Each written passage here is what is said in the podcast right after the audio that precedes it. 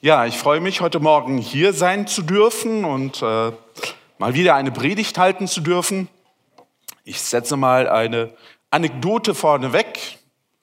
Ähm, wir hatten vom, gestern vor einer Woche einen schottischen Musiker bei uns zu Gast im ERF, dort wo ich arbeite. Für die, die mich nicht kennen, kann mich ja kurz mal vorstellen, wäre vielleicht ganz nett. Horst Gretschi, mein Name wurde eben gerade schon gezeigt. Ich arbeite bei ERF Medien in Wetzlar, bin dort Redakteur in der Radioabteilung, konkret eigentlich bei ERF Pop, also ja, Popmusiksender. Ich mache auch Programme für unseren zweiten Sender, ERF Plus. Und ähm, gelegentlich haben wir Musiker bei uns im Haus und letzten Samstag gab es ein kleines, intimes Konzert mit Jamie Kimmett einem äh, neuen Musiker aus Schottland eben. Und hinterher haben wir uns noch ein bisschen unterhalten. Und Jamie ist nicht nur Musiker, nein, er ist auch Theologe, hat eine theologische Ausbildung gemacht. Und wie wir uns unterhalten, sagt er, weißt du, wie das war, als ich meine erste Predigt halten sollte? Sag ich, nein, wie war das? Ähm, ja, es war eine Episkopalkirche in England. Es war sehr feierlich, sehr heilig und er sollte da predigen und sagt vor den ganzen Leuten, die da schon gestandene Theologen sind und äh, vor der Predigt wollte er dann beten. Und ihm war aber so nervös, ihm war so elend, dass er sich übergeben hat. Da sagte er, ja, ja, Glück, dass er noch den rechtzeitig den richtigen Ort gefunden hatte. Und dann ist er dorthin und sagt auf dem Weg zur Kanzel, fragt er sich, Herr, warum tust du mir das an? Und dann hat er sich gesagt, ja, ähm, vielleicht deshalb, um demütig zu sein. Was wir hier tun, ist über das Wort Gottes zu reden. Das ist nicht irgendwas, sondern es ist das Wort Gottes, es ist das lebendige Wort Gottes und das will uns was sagen. Und ich darf das heute Morgen hier sagen. Und ich will keinen Unsinn erzählen, sondern ich will das erzählen, was Gott gemeint hat. Und mir geht's äh, ganz ehrlich, deshalb erzähle ich das ganz genauso. Ich habe immer eine Heidenangst, hier oben zu stehen, weil ich fürchte, irgendeinen Blödsinn zu erzählen, der nicht stimmt. Und dann ist es manchmal so am Tag vorher, ich, ich sage immer gerne zu zu predigten, es macht mir auch sehr, sehr viel Spaß. Am Tag vorher denke ich mir, warum tust du das? Ja. Warum tust du das? Und dann frage ich mich, Herr, warum tust du mir das an, immer wieder diese, diese Fragen auch zuzulassen, diese Angst? Und dann komme ich durch und denke mir, nein, das ist richtig so. Es ist gut, demütig zu sein, wenn du hier vorne stehst. Und es ist gut, über all das nachzudenken. Und es ist gut, dann das zu erzählen, was das Wort Gottes uns sagt. Und ich hoffe, ihr nehmt heute einiges davon mit. Ja, von meiner Angst habe ich jetzt eben schon gesprochen. Jetzt frage ich mal nach euren Ängsten. Hand auf, wer hat Angst im dunklen Keller? Ja, okay. Nicht so viele. Wie ist es im dunklen Wald, den man nicht kennt? Ja, so sieht's aus, genau. Also ich kenne das auch von meinen Kindern, ja, die dann sagen, ich brauche ein Licht im Keller, sonst gehe ich da nicht runter. Gut, ist verständlich, bei dem ganzen Gerümpel, das wir da unten haben, kann man auch drüber fallen, also das ist schon klug. Menschen, das ist ganz natürlich, haben in der Regel Angst im Dunkeln. Ja, heute hier, heute Morgen eher nicht, wenn es schön hell ist. Sie fürchten sich vor Dunkelheit und Finsternis. Und das war auch immer schon so gewesen, dass Menschen Angst im Dunkeln hatten, weil das ist eine unbekannte Größe. Man weiß nicht, auf was man zusteuert, man weiß nicht, was auf einen zusteuert. Man hat Angst, weil es unbekannt ist. Dunkelheit und Finsternis, die gibt es aber auch übertragen, bildlich gesehen. Dann sagt man sowas wie, er blickt in eine düstere Zukunft. Ja, und vielleicht hat der eine oder andere von euch, von Ihnen auch schon so düstere Tage erlebt. Dunkle Wochen, finstere Jahre, durch die man einfach mal durch musste. Und sowas, so dunkle Zeiten, können auch ganze Gesellschaften betreffen, ganze Länder, ja die gesamte Welt. Da heißt es dann, wir leben in dunklen Zeiten. Und das ist ganz interessant, denn gekennzeichnet werden auch diese dunklen Zeiten ja immer von großen Ängsten, von großen Schrecken, von großen Sorgen. Solche Zeiten gab es ja immer wieder in der Menschheitsgeschichte, zuletzt vor rund 80 Jahren hier in Deutschland auch, ausgehend von Deutschland, dunkle Zeiten. Und so ist es auch in der Regel, jetzt mal abgesehen von solchen Naturphänomenen wie Erdbeben, Vulkanausbrüchen, Wirbelstürmen, dunkle Zeiten entstehen meistens dann, wenn Menschen sie verursachen. Sie sind menschengemacht. Und ein Beispiel wollen wir uns heute Morgen mal anschauen. Das ist schon fast 3000 Jahre her. Und die dunklen Zeiten werden hier dem Volk Israel angekündigt. Und zwar vom Propheten Jesaja.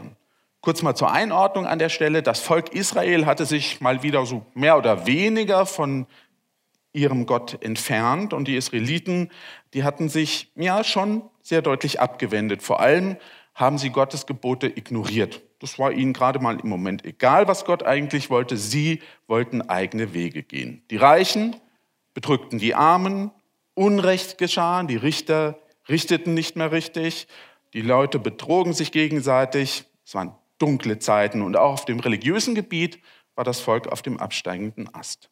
Und Hilfe suchten die Israeliten deshalb auch nicht bei ihrem Gott, sondern bei anderen Kräften. Und da setzt der Text nun ein, den wir uns heute Morgen anschauen wollen.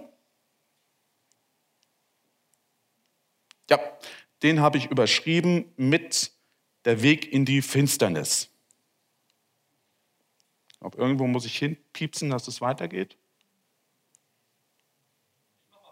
Mach das mal, vielen Dank.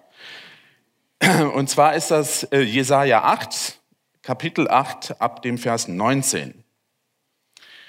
Wenn sie aber zu euch sagen, ihr müsst die toten Geister und Beschwörer befragen, die da flüstern und murmeln, so sprecht, soll nicht ein Volk seinen Gott befragen? Oder soll man für Lebendige die Toten befragen? Hin zur Weisung und hin zur Offenbarung. Werden sie das nicht sagen, so wird ihnen kein Morgenrot scheinen, sondern sie werden im Lande umhergehen, hart geschlagen und hungrig. Und wenn sie Hunger leiden, werden sie zürnen und fluchen ihrem König und ihrem Gott. Und sie werden über sich blicken und unter sich die Erde ansehen und nichts finden als Trübsal und Finsternis. Denn sie sind im Dunkel der Angst und gehen irre im Finstern. Doch es wird nicht dunkel bleiben über denen, die in Angst sind. Drei Punkte dazu. Der Weg ins die Finsternis führt mit drei Schritten. Erstens falsche Freunde, zweitens falsche Taten, drittens falsche Konsequenzen. Falsche Freunde, da könnte man jetzt einfach auch sagen, falscher Einfluss, falsche Berater. Die Israeliten hatten damals offensichtlich diese falschen Freunde. Man könnte auch sagen, sie standen einfach unter einem ungünstigen, falschen, negativen Einfluss. Diese Berater, die schlagen ihm vor, um ihre Probleme zu lösen, Geht hin und befragt die Totengeister und die Beschwörer. Geht zu denen. Nicht etwa zu eurem Gott, nicht etwa in den Tempel, also in die Kirche, sondern geht dahin, wo Leute Ahnung haben. Scheinbar. Und dieser falsche Ratschlag, diese falschen Berater, die lösen natürlich etwas aus. Die lösen falsche Taten aus. Eins folgt auf das andere.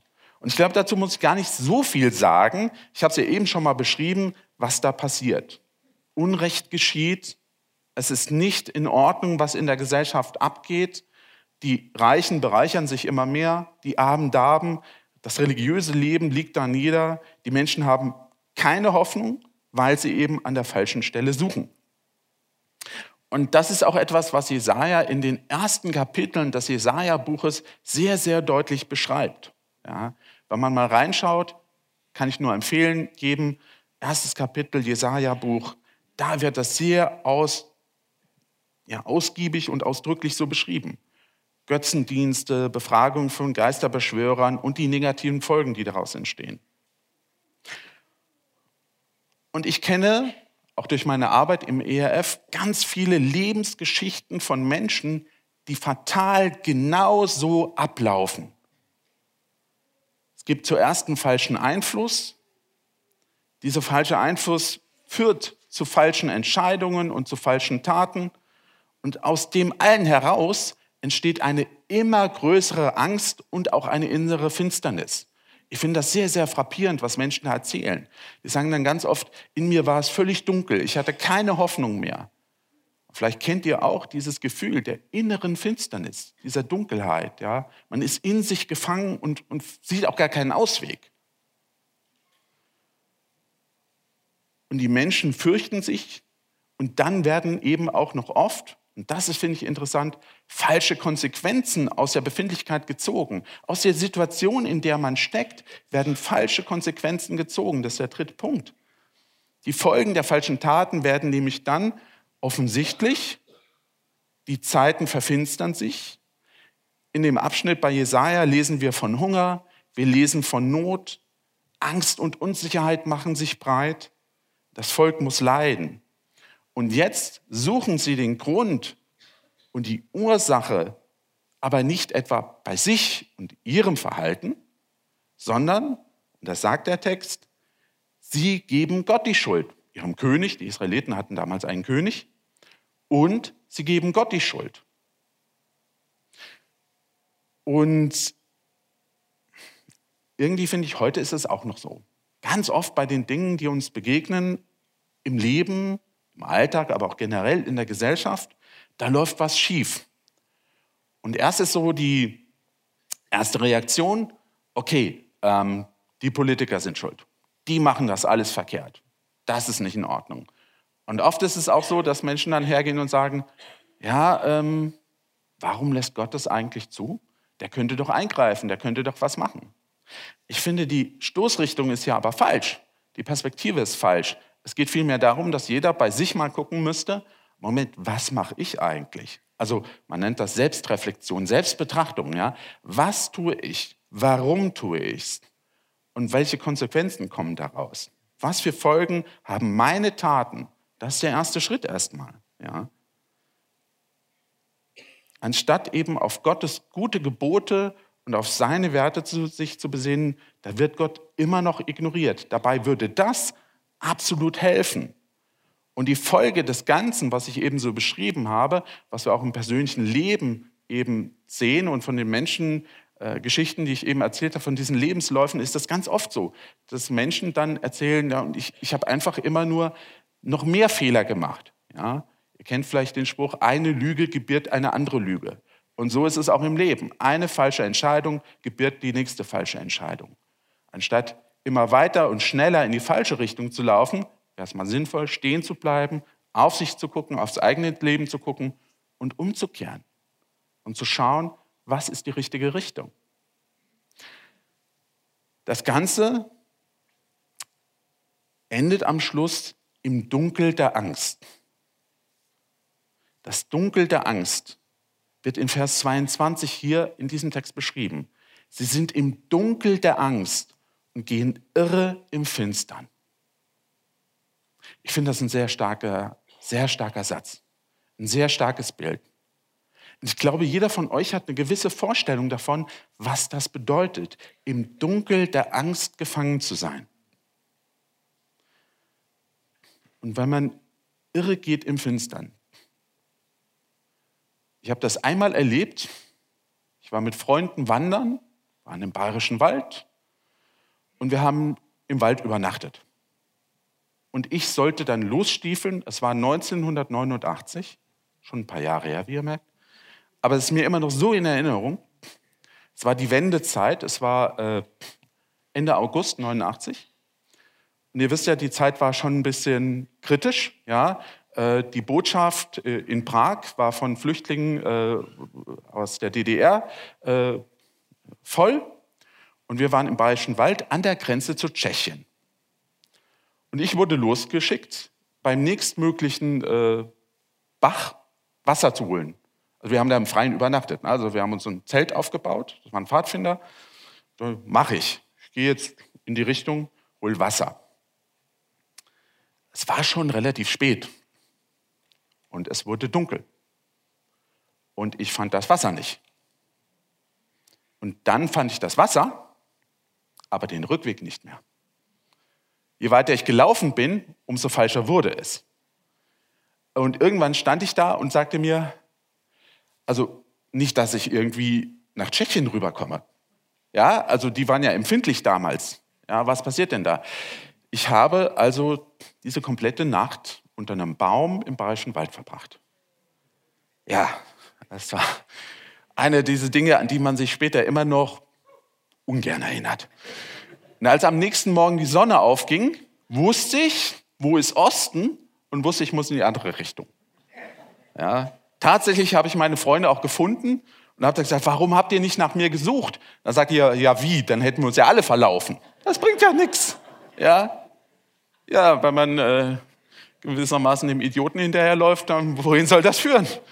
Ja, so ist das. Man geht irre in der Finsternis. Das ist für mich heute so ein Bild immer noch, boah, man kann sich so verirren, nicht nur im Bayerischen Wald, sondern auch im Leben.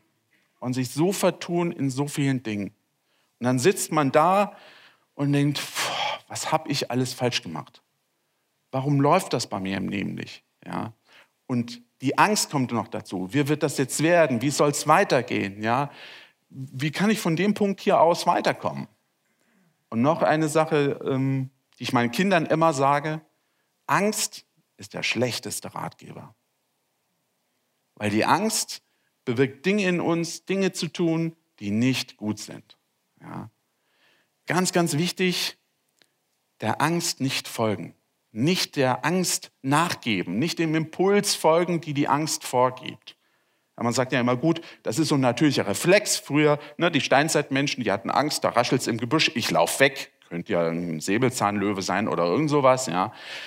Das mag sinnvoll gewesen sein, aber Angst kann auch täuschen. Vielleicht war im Gebüsch gar kein Säbelzahntiger, sondern eine nette Frau. Wer weiß das? Ja. Kann ja sein. Also, der Angst vielleicht nicht immer sofort nachgeben und folgen. Oft führt sie uns in die falsche Richtung. Ja? Ganz oft so. Und das Schlimme an der Angst ist, sie, sie, sie potenziert sich auch noch immer. Ja? Man dreht sich so im eigenen Angstkreisel. Ja? Es wird in, in dir immer dunkler und finsterer und das führt uns letztlich ins Unglück. Ich habe noch nie einen ängstlichen Menschen gesehen, der glücklich ist. Oder hier? Nein, ich nicht. Die Angst lässt uns in die Irre gehen. Sie führt uns auf falsche Wege. Und Menschen irren durchs Leben und fürchten einfach so viele Dinge. Da könnt ihr bei euch selbst jetzt mal überlegen, was das für euch ist. Wofür, fürcht, wofür fürchtet ihr euch? Ich kann euch sagen, bei mir ist es äh, manchmal schwer, ich schlafe manchmal schlecht ein. Ich schlafe manchmal schlecht ein, weil ich Angst habe zu sterben. Das mag euch jetzt komisch erscheinen, aber es ist so.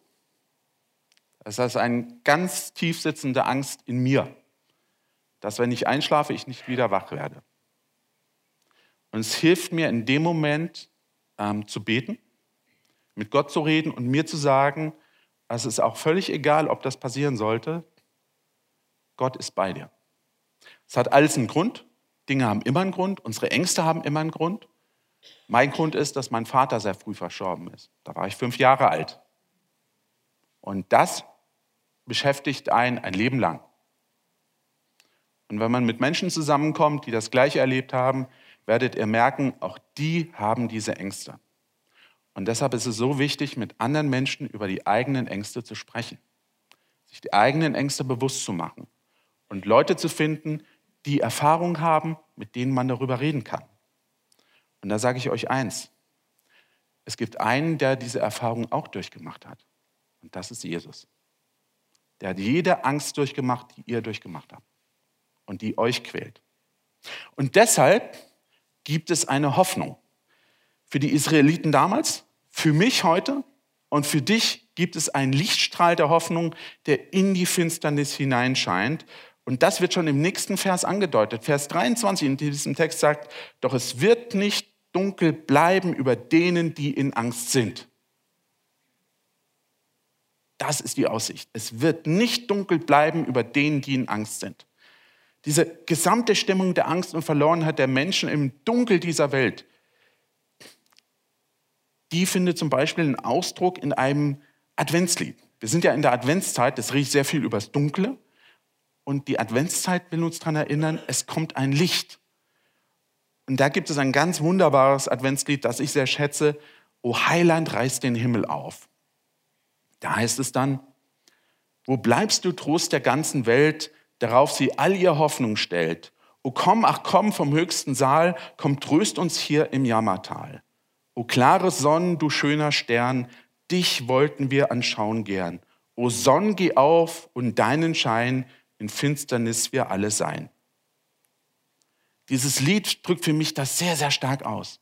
Wir leben ohne Jesus Christus, ohne den Glauben an Gott in einer finsteren Welt. Und diese Finsternis auch in uns drin. Aber den Israeliten damals und uns geht ein Licht auf. Es geht ein Licht auf. Oder geht ihnen das Licht auf? Wir, wenn einer dann doch so im dunklen Keller das Licht anmacht, so geht es hier den Menschen und es geht ihnen ein Licht auf. Und das, wie gesagt, im doppelten Sinne. Dieses Licht, diese Sonne, von der hier die Rede ist, ist die Hoffnung, für die, die, äh, für die, die kommt für die Menschen.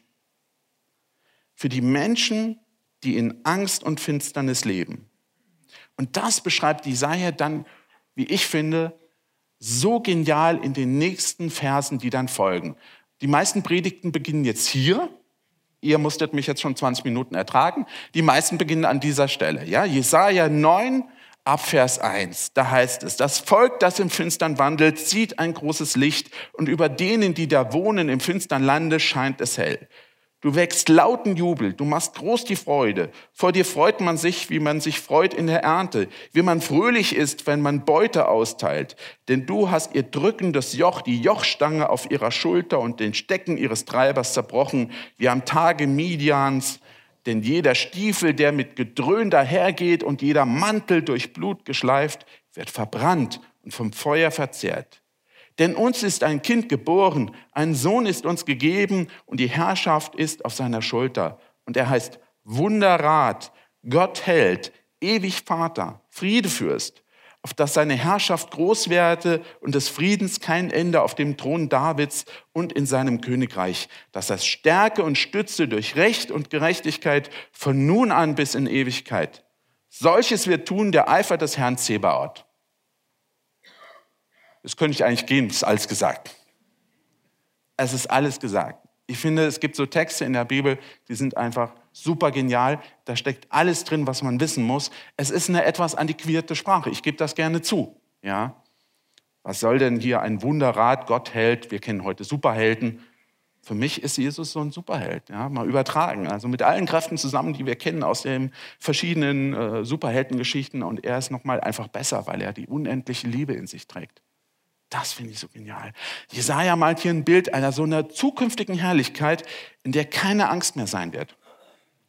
Jesaja spricht von einem Grund zur großen Freude und beschreibt das sehr eindrücklich, wie groß die Freude ist. Worüber, und das will ich dich heute Morgen auch fragen, nicht nur Ängste, worüber freust du dich? Worüber freust du dich so richtig? Ja, wo du sagst, yay! Also, äh, der Hessische Rundfunk hat ja jetzt so Flugreisen in, äh, nach New York äh, weiß nicht, ob da jemand von euch das mitgekriegt vielleicht hat ja auch einer versucht mitzumachen, wie die Leute sich freuen, dass sie mal eine Woche nach New York fliegen dürfen. Die sind ausgerastet. Ja, wo rasten wir denn mal so aus? Ja, wo freust du dich aber mal so richtig? Ja, so sehr, wie es Jesaja hier beschreibt. Also wie gesagt, die Bilder sind alt, die muss man übertragen. Ja, übertragt sie für euch. Wo freut ihr euch so richtig? Und Jesaja, der nennt dann auch diesen Grund zur Freude.